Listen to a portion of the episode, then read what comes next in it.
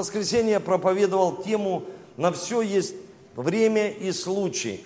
И хочу прочитать это место из Екклесиаста, это 9 глава, 11 стих. И еще кое-что видел я под солнцем. Не обязательно в беге побеждает быстрый, в битве храбрый, но всегда у мудрых есть хлеб, а у разумных богатство. Как не всегда образованные пользуются благосклонностью, потому что все зависит от времени и случая. Знаете, Библия говорит, не всегда образованные люди, они имеют хлеб в избытке. Ну, можно иметь три образования, можно быть сильным человеком, не всегда сильный человек, он выигрывает. Но есть люди, у которых большие мышцы, они сильные. Я сам люблю по понедельникам сейчас только, играю в футбол. И я понимаю, что не в мышцах дело. В Библии говорится, что на все есть время и случай. И вот, этот время, вот это время и случай нельзя в жизни, знаете, вот просто чтобы оно прошло мимо. И я приводил такой пример, когда Моисей, он поставил ставку на свое образование. Он закончил все самые крутые вузы, и он не смог осуществить Божие призвание. Ему нужно было 40 лет еще быть в пустыне, чтобы встретиться по-настоящему с Богом и уже осуществлять его. Хотя Моисей, он говорил Богу, как я могу осуществить, когда я косноязычный.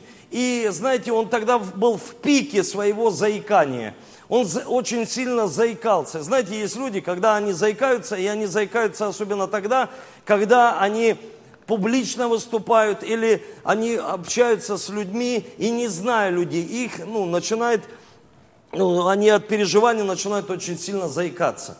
И Моисей, он сказал Богу, я заикаюсь, я не могу, я вообще слабый. И Бог этого и ждал чтобы он признал свою слабость перед Богом. Когда человек признает свою силу перед Богом, Бог ничего не может делать через такого человека. Потому что человек ставит себя на уровень Бога или ставит себя выше Бога. То есть он говорит, что я, я, я больше, чем ты, или я наравне. И знаете, когда я приводил пример Давида, который просто разносил принес сыр, хлеб своим братьям. Но это был время и случай, чтобы ему был, э, время было выступить и победить Голиафа. И знаете, я рассказывал о том, как вот сейчас я закончил высший вуз, и я не просто там учился, у меня прекрасные отношения с людьми, которые сегодня имеют, ну, знаете, в духовном мире мы имеем там епископский сан, а эти люди имеют профессорский сан. Они, вся профессура Питера, с которыми я играл в футбол и также общался. И у нас очень прекрасные отношения с людьми из Питерского университета. И это был время и случай. Потому что не просто мне закончить и 60 человек, которые учатся со мной там, или более даже, около 70, закончить высший вуз – а еще открыть здесь, на базе Ростовской церкви, филиал Христианской гуманитарной академии. И в октябре этот филиал будет действовать. То есть это было время и случай для того, чтобы не просто встретиться с человеком, а чтобы иметь с ними контакт и что-то Бог хочет сделать здесь на земле через встречу с людьми. Следующее, что Бог произвел, это, знаете, когда мы сейчас стали некими спонсорами издательского дома, который находится также в Академии. И сейчас первая книга «Кумранские свитки» – это не просто книга, это исследование человека, который является в тройке мировых специалистов иудаизма. И это доказательства, научные доказательства, что есть свитки, что есть Библия, что она была написана, кем она была написана, для пытливого ума. Чтобы людям, которые имеют образование, Иисус сказал, трудно войти богатому в Царство Божие. Не богатому только деньгами, а богатому знаниями. Когда человека очень много знаний, и ему трудно войти в Царство Божие, он начинает все просчитывать, он начинает думать логически, рационализм включать, как же все это. Но на самом деле в Царстве Божьем работает только вера. Слышите, только вера.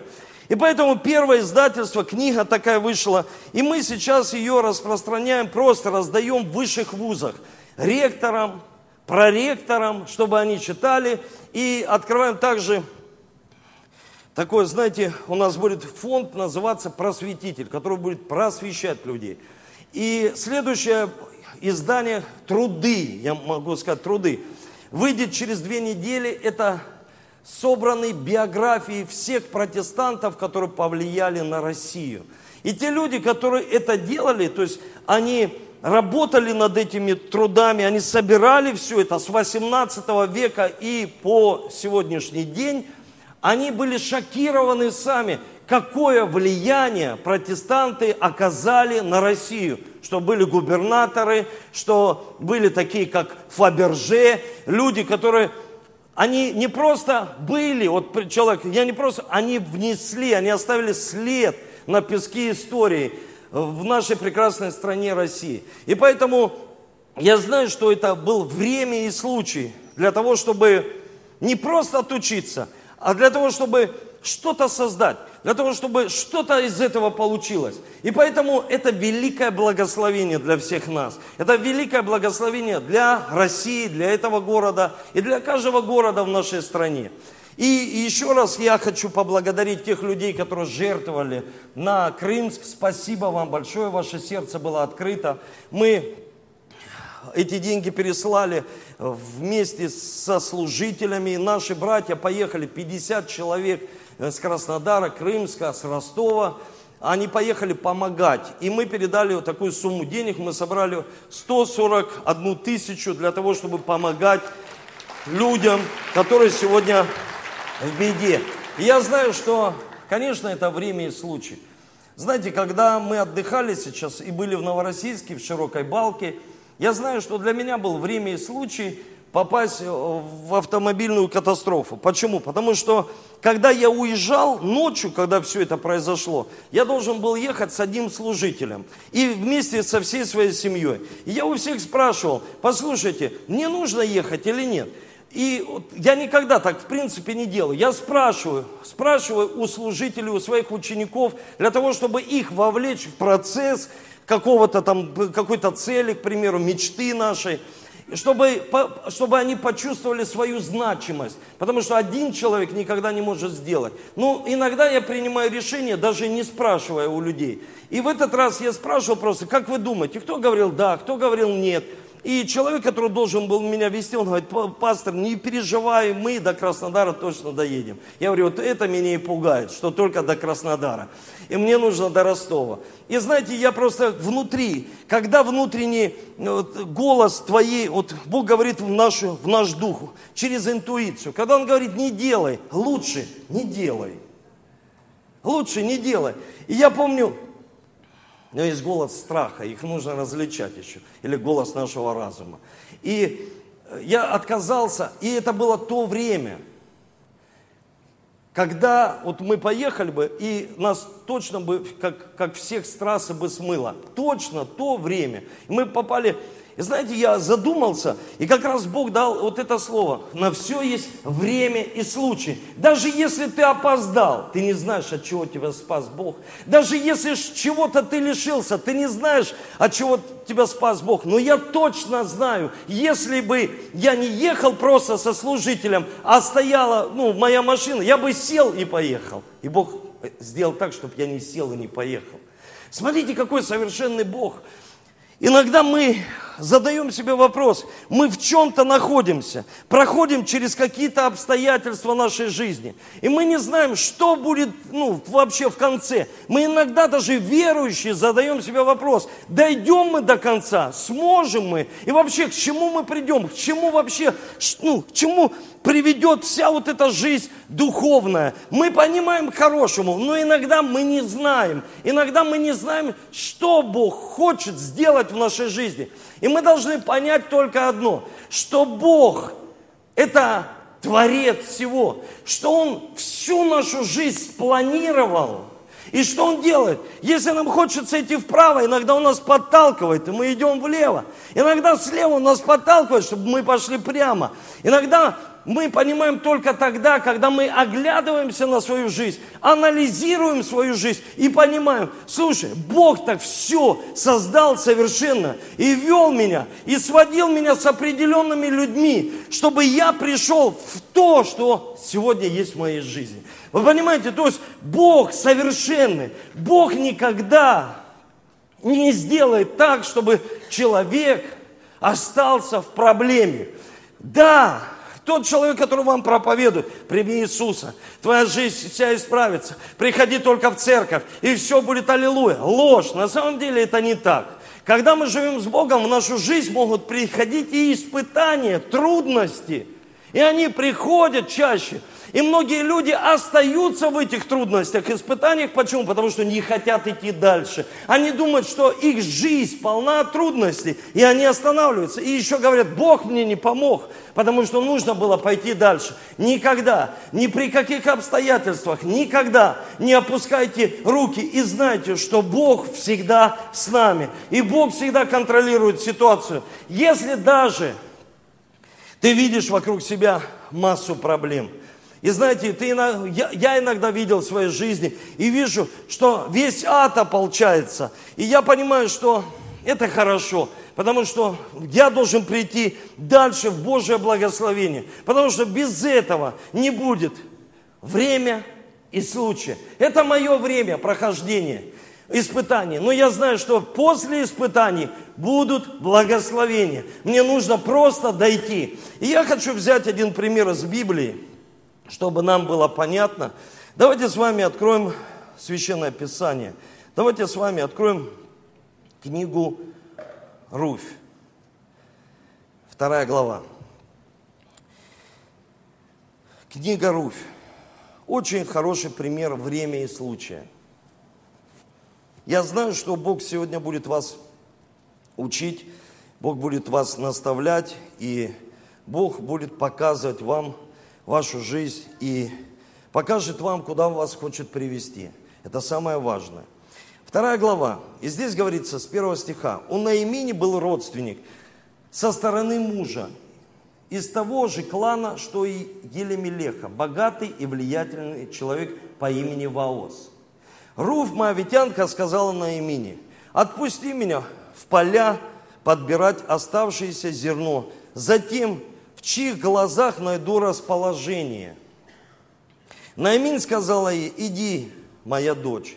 Она вышла и начала подбирать в полях за жнецами. И случилось так, что она пришла в ту часть поля, которая принадлежала Ваозу из клана Елемелеха. Смотрите, это семья. Вообще Наиминь, женщина, которая проходила испытания в своей жизни – Руфь, которая проходила испытания. Все действующие лица в этой книге, это прекрасная книга. Я считаю, что она из, из самых великолепных книг Библии. Она, вот любимая моя книга, у меня любимая книга это Руфь и любимая книга Евангелия от Иоанна. Я все читаю, потому что все любимое для меня. Но есть что-то больше, вот что меня больше вдохновляет. И здесь в Библии говорится о том, что Наимин со своей семьей и с мужем Елемелехом, они решили выйти, выйти из места, которое называется Вифиль, дом хлеба. Знаете, мы называем церковь дом хлеба.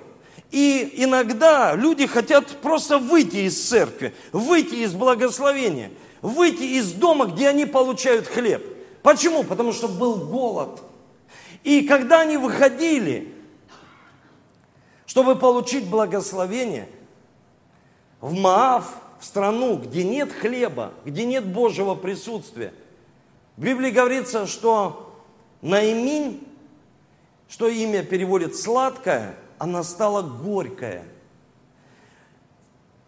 Чему учит нас Священное Писание? Тому, что когда мы теряем отношения с Богом, наша жизнь становится горькой – даже в доме хлеба, где мы живем, в церкви, мы можем потерять присутствие Бога. Мы можем потерять отношения с Ним, молитву. Мы можем потерять просто потерять то, что Бог дает по великой своей любви и благодати. Он говорит в нашу жизнь через Священное Писание. Послушайте, она потеряла, и в ее жизнь пришел голод. Когда в ее жизнь пришел голод, она вышла, муж ее, два сына и две невестки. Они выходят, и они думают, что этот кризис они пройдут быстро. Но они этот кризис проходили 10 лет. 10 лет. Знаете, иногда человек, он уповая на свои силы, он думает, что кризис своей жизни я пройду быстро, без Бога. Но проходили они его 10 лет и не прошли этот кризис. К чему они пришли? К тому, что Наимень потеряла своего мужа. Она потеряла своего мужа, и потом она потеряла двух своих сыновей. Знаете, когда мы теряем отношения с Богом, мы что-то в своей жизни теряем. Невозможно прийти к Богу и что-то потерять. Возможно только жить без Бога и что-то просто терять в своей жизни. Они вышли с избытком. Но когда они возвращались, у них был недостаток. Можно представить, когда буквально 7 лет назад я не потерял. Я знаю, что мой папа пошел на небеса, он был верующим, он имел спасение, и он пошел на небо. Но я потерял его здесь, в земной жизни. Его здесь нет, именно в земной жизни. И, и знаете, но у моей мамы есть еще два сына. Мой старший брат и я. И вот женщина, она потеряла мужа, что еще можно понять, когда он в летах преклонных. Но когда она потеряла двух своих сыновей, Наимень – это прообраз Израиля. Когда Израиль терял отношения с Богом, они всегда были в пленении, в рабстве. Когда они были в пленении, в рабстве, они всегда были разделены. Царство, которое разделится само в себе, оно не устоит. Десять и два колена, что есть прообраз сыновей. Когда из-за голода мы делаем неправильный выбор в своей жизни, мы идем неправильным путем – мы начинаем что-то терять. Но когда теряем человека в преклонных летах, я повторюсь, это можно понять. Но когда теряем своих детей, и знаете, что она поняла на имень? Она поняла, что иногда мы что-то теряем в своей жизни. Знаете, есть такое выражение, ценим только тогда, когда теряем. Вот когда мы теряем близких людей в своей жизни, мы начинаем это ценить. И мы понимаем, когда мы их теряем, близких людей, мы понимаем, что тот голод, который был в нашей жизни, он ничто по сравнению с тем, кого ты потерял. И вот она понимает, что это ничто. Вообще голод тот, который привел ее в Мав, ничто по сравнению с тем, что она потеряла мужа и двух своих сыновей. Она их просто потеряла, их не вернуть, их нет.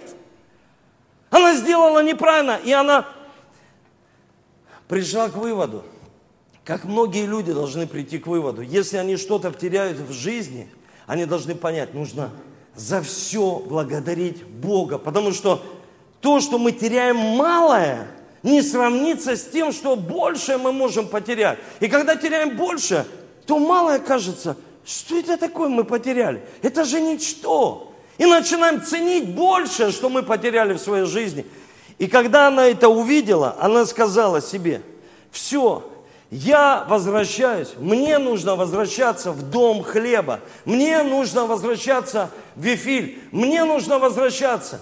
И знаете, ее окружали кто? Руфь и Орфа.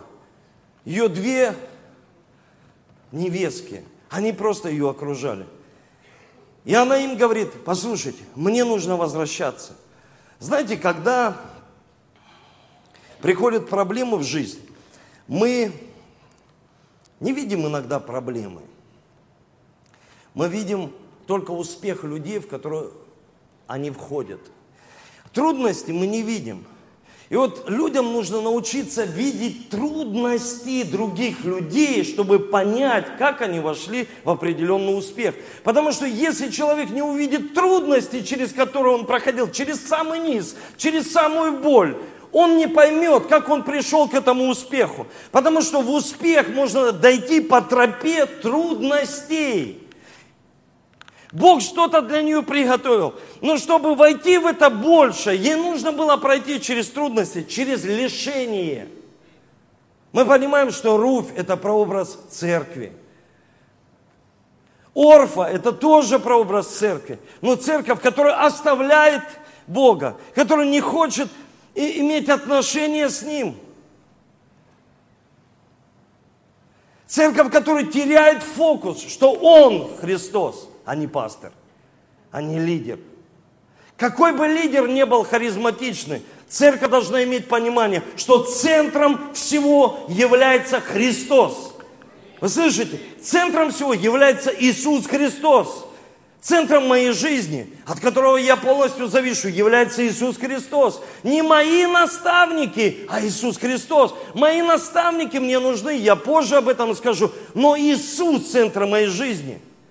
И я сказал, что гордость бывает, когда человек тщеславный, это понятно.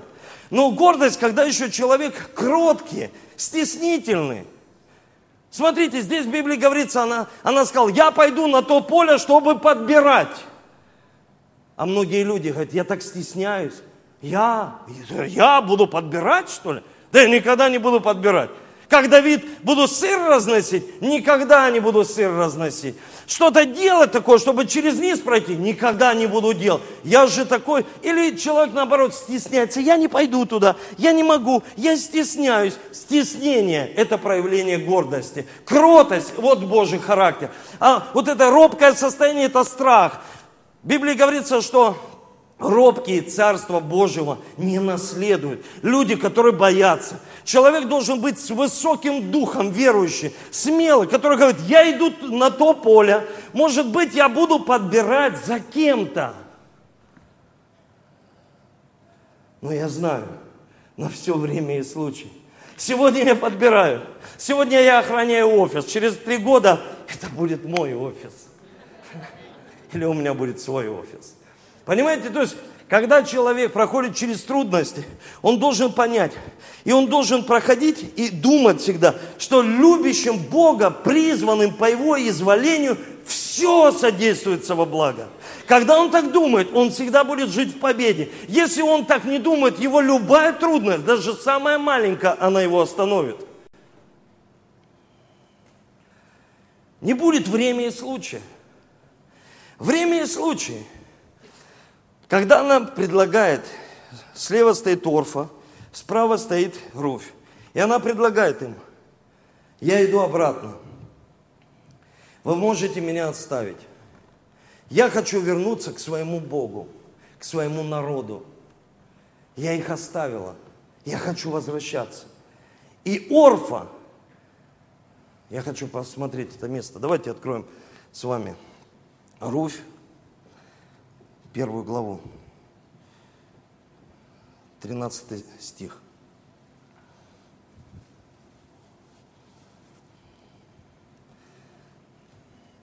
Четырнадцатый.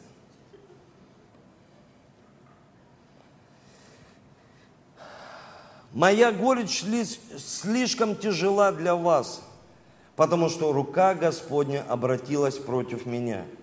На этом они снова громко заплакали – Орфа поцеловала свою свекровь на прощание, но Руфь осталась с ней. Знаете, я сегодня проповедовал, и только опять, когда перечитывал это место, мне что-то это напоминает.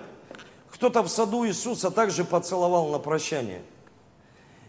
И иногда мы целуем на прощание, иногда мы проявляем свою любовь, но понимая, что мы с этим человеком никогда не пойдем. Мы не будем в этой мечте, мы не будем в этом видении, мы не будем, потому что у нас есть свое. И в Библии говорится, что орфа, что такое заветные отношения, когда мы друг другу посвящаем себя. И вот она сказала, я прощаюсь с тобой. Но Руфь сказала, я буду всегда с тобой. Я буду всегда с тобой. Мы должны сделать из этого урок. Знаете, есть люди, которые хотят уйти. Вот, ну, есть люди в домашних группах, в церкви, вообще в нашей жизни. С кем нас вот сводит судьба? Есть люди, которые просто хотят уйти. Я понял в своей жизни, что им не нужно мешать уйти. Потому что, когда человек принял решение уйти, Вопрос времени, когда он уйдет. Вы слышите?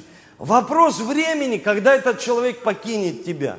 И невозможно человека заставить, ну, тебя любить, звонить тебе, там, отчитываться перед тобой, работать у тебя. Если человек хочет уйти, пусть идет. Потому что если даже взять самый лучший клей момент, его не приклеить, чтобы он остался. Вы понимаете, то есть невозможно. И даже чему нас учит Библия? 1 Иоанна, 2 глава, 19 стих. Они вышли от нас, но не были наши. Ибо если бы они были наши, то остались бы с нами. Но они вышли, и через это открылось, что не все наши. Вот когда мы, о, мы все наши. Ну, то есть не все. Ну не все, ну люди все равно, вот даже как, есть у человека определенная мечта, цель. И есть единомышленники, которые, ты наш друг, мы давай завет, давай кольцами обменяемся, кровью скрепим этот завет. Давай вот мы всегда будем с тобой, вот сейчас будем эту цель осуществлять, этот бизнес поднимать, это служение делать.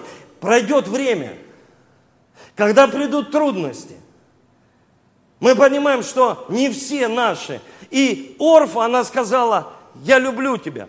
И знаете, вот этот дар, который должны мы иметь, просто научиться попрощаться. Орфа неплохая, но ее роль в судьбе Наимень закончилась. Невозможно уговаривать людей всегда идти за тобой. Невозможно. Потому что если человек хочет, он принимает решение, и это решение подкрепляется его делами. Невозможно просто человеку сказать, давай ты пойдешь за мной, и мы будем вот это дело делать. Придут испытания, и Библия учит, она ушла. Но Руфь сказала, я никуда не уйду от тебя. Вот это заветное отношение. Она сказала, я от тебя никуда не уйду. Твой Бог будет моим Богом. Твой народ будет моим народом. Куда пойдешь ты, туда пойду и я. И в успех пойдешь, я буду с тобой в успехе. В трудности пойдешь, я буду в трудностях, но я буду с тобой. Вот заветные отношения. Вот заветные отношения даже в семье, когда мы говорим, только смерть разлучит нас. Не, не там, к примеру, не нищета, не болезни. Когда вот наша сестра сейчас только заболела, и муж убежал. Почему? Потому что не было заветных отношений. Когда трудности приходят, церковь все аллилуйя, аллилуйя поют. Но когда трудности приходят, не все смогут их пройти. С Иисусом остались только 12. И то потом один из 12 целованием предал его. Я еще раз говорю, Орфа неплохая. Но роль ее в моей жизни просто закончилась. В моей жизни есть люди, которые просто сказали, пастор, мы вот так пошли, своим путем. я понимаю, что хорошо, и я понимаю, что их не надо уговаривать остаться.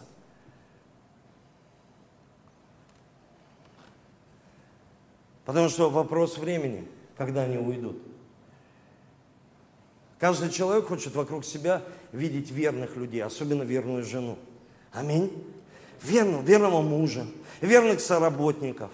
И когда они ушли, знаете, вот вообще эту тройку соединяла боль. Вот иногда боль не видно, но боль соединяет людей. Вот я понимаю, что иногда, даже вот когда, ну, есть Сергей Васильевич Риховский, с которым я, там, к примеру, является моим наставником, и я с ним общаюсь. Но есть люди, пасторы, с которыми я, я у них даже совет не спрашиваю. Там людей авторитетных, успешных. Почему? Потому что они через боль не проходили. Как может мужчина мужчине посоветовать, ты не плачь, когда ты сам через боль не проходил. И ты не можешь человека научить мужеству. Как можно посоветовать через книги человеку, если человек в книге, у него всегда была позитивная жизнь и она не сбалансирована проблемами, кризисами, вот, неуспехом, даже, я вам скажу больше, падением. Падать не нужно. Нужно всегда быть в святости. Но чему нас учит Библия? Знаете, Иона, которому Бог сказал, ты должен проповедовать, а он не хотел проповедовать. И по стечению обстоятельств он садится на корабль, который вообще плывет в другую сторону от воли Божией. Но я хочу вам сказать, что и там даже воля Божья была. Потому что когда все определили, что Иона на корабле виновник всего шторма, они спросили у него, что нам с тобой сделать? Он говорит, хотите, чтобы шторм прекратился? Да, хотим. Выбросьте меня в море. Они его взяли и выбросили в море. И шторм прекратился. Но на все время и случай. Рядом проплывала большая рыба. Не акула,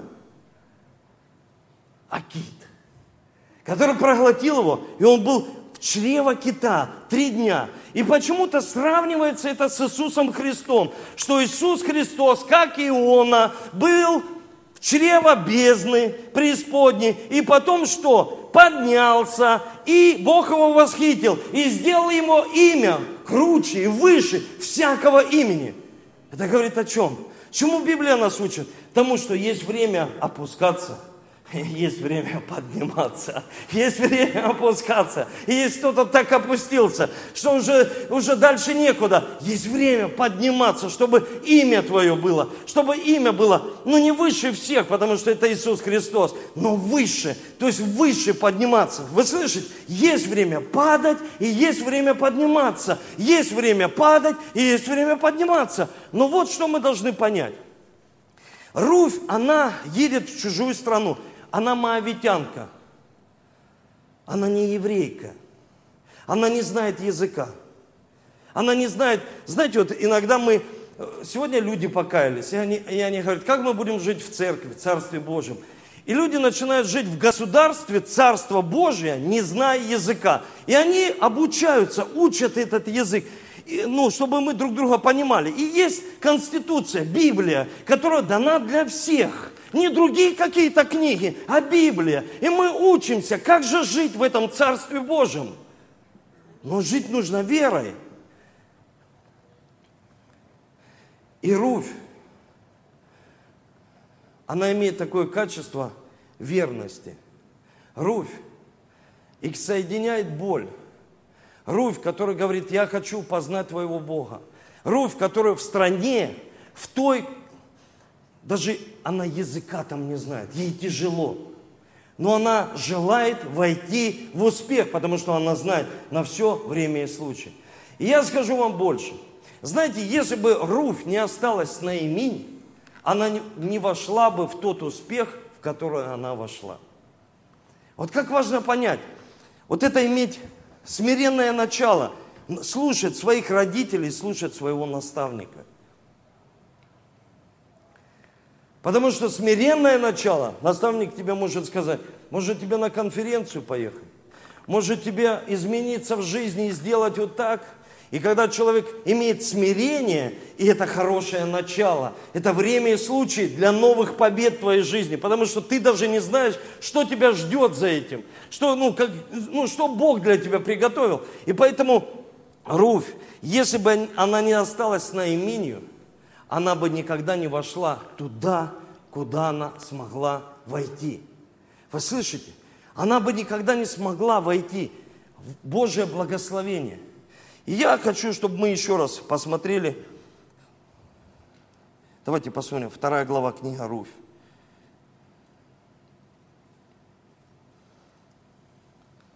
Вторая глава книга Руфь.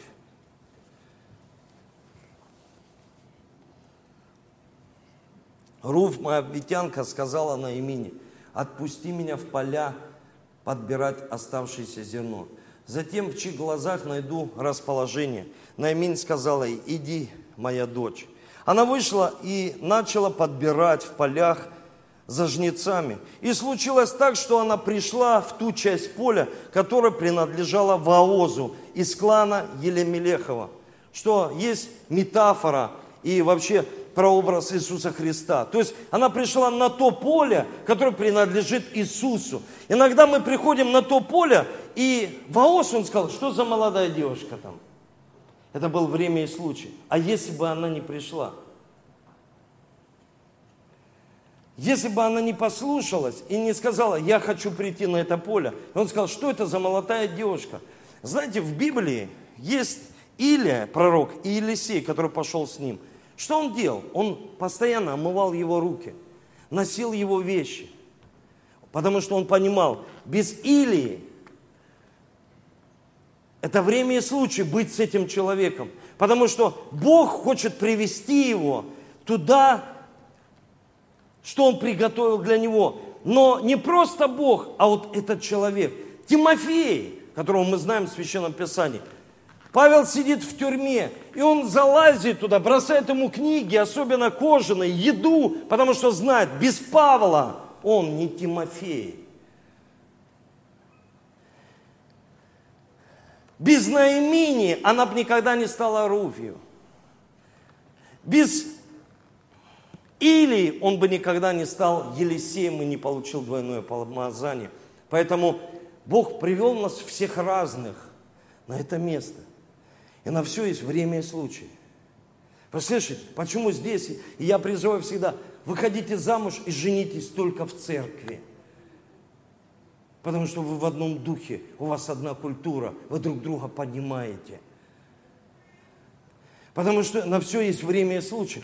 Что-то вы хотите сделать, ну делайте внутри церкви. Потому что на все есть время и случай. И Бог не, не просто так привел нас всех разных сюда. Я еще раз повторю, если ты даже биографию кто-то из моих служителей начнет писать, ну невозможно, чтобы они там обо мне хотя бы строчки не написали. Потому что мы, мы, связаны вместе Христом и болью. Если человека в жизни ничего не умирало, не кто-то, а что-то, его амбиции, гордость. Я никогда не советуюсь с такими людьми, у которых ничего не умирало, которые еще остаются в одном состоянии. Они не хотят умереть для гордости, тщеславия. Они не хотят перед Богом себя признать, перед Богом. Бог, я слабый без Тебя. Я знаю, что пришло время и случай сказать, что я без Тебя, потому что я понимаю, сила проявляется в немощи. Знаете, Бог хочет являть через тебя силу. Бог хочет являть через церковь силу и славу свою. Вы слышите? Силу и славу. Давайте поднимемся.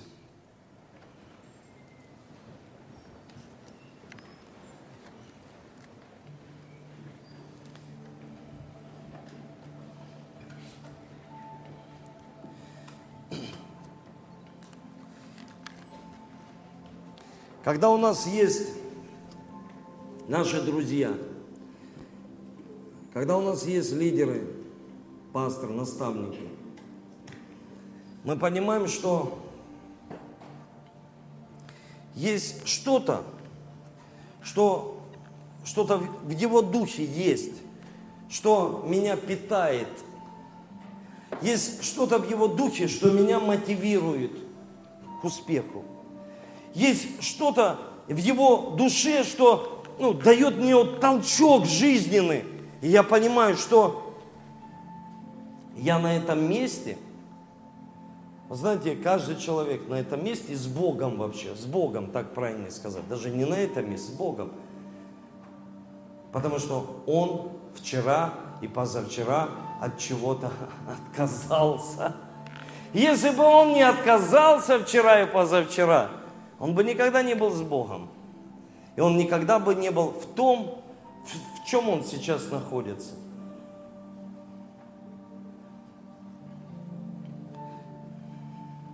Если бы мне лет 15 сказали назад, пастор Эдуард, ты просто, Эдик просто, ты будешь пастором и епископом, я бы не поверил.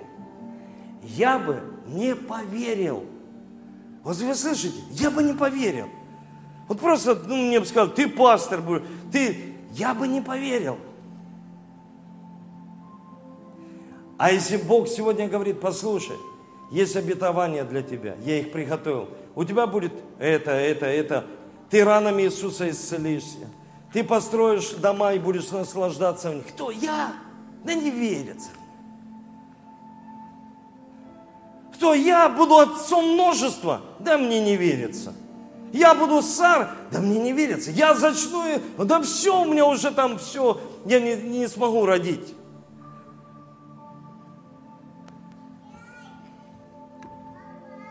Да, аминь.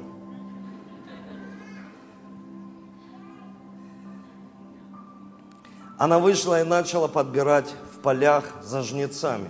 И случилось, случилось, Карах, случилось, Карах, незапланированная встреча. Такие встречи запланировать невозможно. Я еще раз повторю, нельзя запланировать не болеть. Ну запланируй, не болей.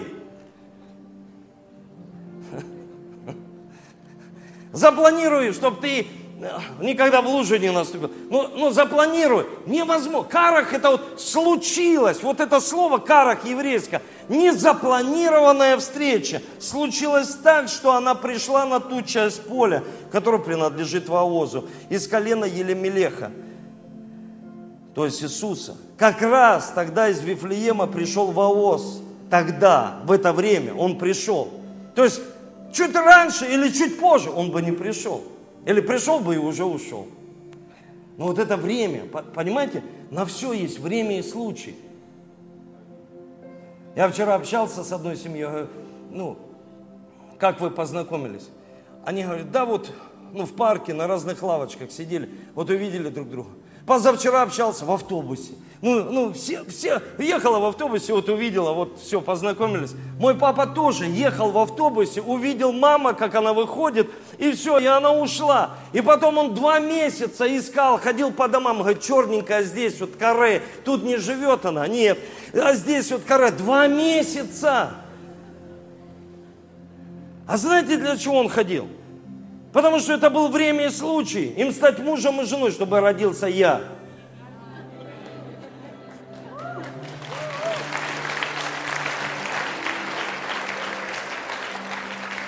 А я Ольгу пригласил, говорю, пойдем Титаник посмотрим. Но мы не были верующими людьми. Мы пошли и смотрим до сих пор. Потому что время и случай, чтобы мы родили Бориса, Давида, Валерию, Борю, Сашу и следующих еще детей. Потому что останавливаться нельзя. На все есть время и случай. Как-то из Вифлеема пришел Воос, приветствовал жнецов. Пусть будет с вами Господь, благослови тебя Господь, откликнулись они.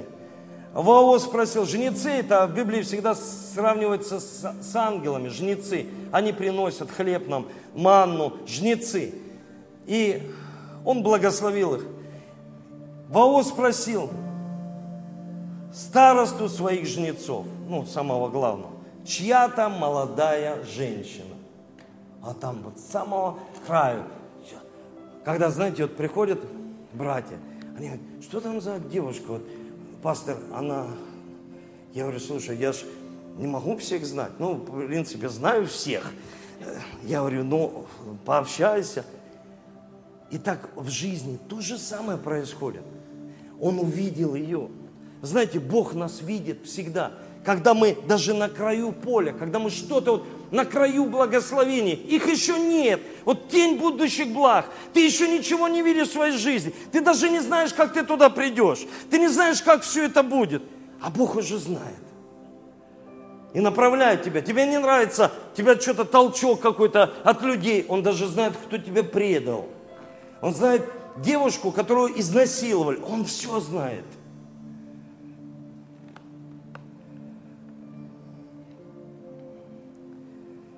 Он знает все, в какой семье мы воспитывались и вообще была ли у нас семья.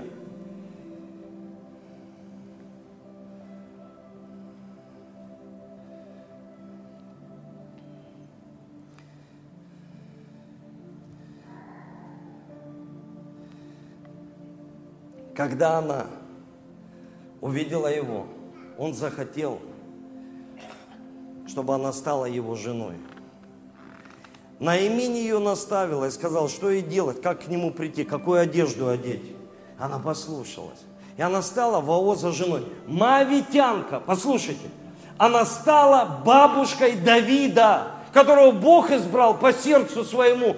То есть она уже была вот в этом древе участницей, мавитянка. Вообще, ну, не царского рода. А знаете почему? Потому что кровь Вооза Иисуса – превозмогла кровь Иисуса Христа. То есть превозмогла ее кровь. Его кровь его ДНК превозмогло кровь в ней, ее греховную природу, ее поклонение идолам, ее обманы, ее вот природу языческого народа. Когда мы приходим к Иисусу, и мы говорим, пусть твоя кровь, Иисус, она будет аннулировать всю мою греховную природу. Твое ДНК пусть, а твое ДНК всегда в ней тысячи побед. Женщины говорили на имени – Слава Господу, который не оставил тебя сегодня без наследника. Я хочу вам сказать каждому, Бог не оставит тебя без наследника. Бог не оставит тебя без осуществления мечты твоей, твоей цели. Видим, мне вообще сложно людям всегда проповедовать, когда не имеют цели. Когда ты спрашиваешь у человека, что ты хочешь, не знаю. Кем ты хочешь быть? Не знаю. И ты понимаешь, что ты корректируешь человека, чтобы он пришел куда-то. Потому что вера нужна человеку, когда у него есть цель, чтобы он осуществлял ожидаемое и невидимое, чего еще мы не видим. Но когда нет цели, это плохо. Когда нет видения, это плохо. Когда нет мечты. И он говорит, который не оставит тебя сегодня без наследника который будет заботиться о тебе. Пусть мальчик прославится в Израиле. Он обновит твою жизнь и обеспечит твою старость. Скажите слово, обеспечит. И обеспечит твою, ну, то, что Бог приготовил для тебя, не пенсия, а то, что Бог для тебя приготовил, обеспечит твою старость. Ведь его родила сноха который любит тебя и который для тебя лучше семи сыновей. Вот что верность, она лучше, чем семь людей, которые рядом с тобой просто. Вот верность, верные люди, это лучше, чем семь самых сильных сыновей. Найминь взяла младенца и носила его в объятиях, и нянчила его. В английском переводе она его кормила грудью. И у нее текло молоко. Послушайте, она не рожала, Наиминь, она бабушка, а она кормила грудью. Рожала, Руфь, может ты сам не родишь, родит кто-то, а ты будешь носить на руках. Вы слышите? Как Бог делает? Как делает Бог? Он говорит, вы не строили, а будете жить. Вы не сажали, а будете жать. Что такое юбилейный год? Вы не сажали. А как же? А Бог вас будет питать. Он позаботится, чтобы привести вас. И когда ты оглядываешься назад, и ты смотришь и говоришь, слушай, через что я проходил? И прохожу. Но я знаю, что меня ждет. Когда ты так веришь, тебя ни одна проблема не сможет сбить тебя с твоего пути. Ни одна. Ни одна проблема не может тебя увести из церкви, ни одна, когда ты говоришь сам себе, Бог, но ты же сказал, любящим Бога, призванным по Его изволению, все содействуется во благо. Отец Небесный, я благодарю Тебя.